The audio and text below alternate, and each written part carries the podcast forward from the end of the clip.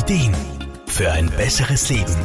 Der Wohlfühl- und Gesundheitsratgeber. Im Zusammenleben mit anderen Menschen wird man unweigerlich in Situationen kommen, wo es aufgrund verschiedener Ansichten, Wünsche oder Vorstellungen zu Konflikten kommt. Der eine möchte A, der andere B und schon endet es in einem Streit. Das beginnt im Kindesalter und begleitet uns bis ins hohe Alter. Und immer ist da die Frage, sollen wir nachgeben oder uns durchsetzen? Lebens- und Sozialberaterin Irma Fruhmann. Es ist ja ganz natürlich, dass wir unsere eigenen Interessen gerne durchsetzen wollen.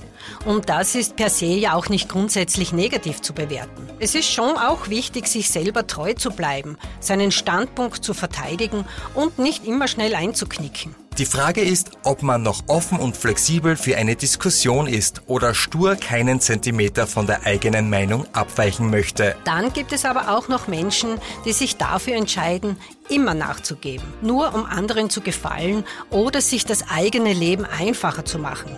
Und das kann auf Dauer schon sehr frustrierend sein. Allerdings gibt es auch Situationen, wo es vielleicht doch besser ist oder sogar von Vorteil sein kann, auch mal nachzugeben. Und das hat nicht unbedingt mit Schwäche zu tun. Für viele bedeutet Nachgeben gleich Aufgeben. Und das ist es sicher nicht. Und das sollte man auch unbedingt unterscheiden. Ein bewusstes Nachgeben kann manchmal weitaus zielführender sein als ein stures Beharren auf seiner Meinung. Eine wichtige Voraussetzung dafür ist, seinen eigenen Standpunkt kritisch zu hinterfragen, eine gewisse Bereitschaft zum Kompromiss und eventuell seinem Gegenüber ein Stück weit entgegenzukommen. Irma Fruhmann? Das ist natürlich auch nicht ganz so einfach, denn man hat womöglich schon das Gefühl, dass man sich selber nicht treu bleibt. Ja, oder dass man von anderen als Schwächling ohne jegliches Durchsetzungsvermögen angesehen wird. Ja, und wer möchte das schon? Sich durchsetzen oder doch nachgeben. Ein allgemein gültiges Rezept dafür gibt es leider nicht. Zu viele unterschiedliche Faktoren spielen dabei eine Rolle, sowohl persönliche als auch situationsbedingte. Wahrscheinlich wird man im Laufe seines Lebens lernen müssen, wann es besser ist, die eine oder die andere Strategie anzuwenden. Und wie immer lernt man durch Üben, Üben, Üben.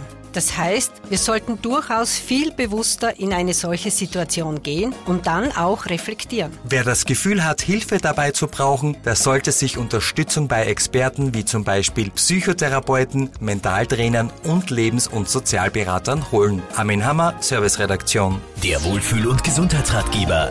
Jede Woche neu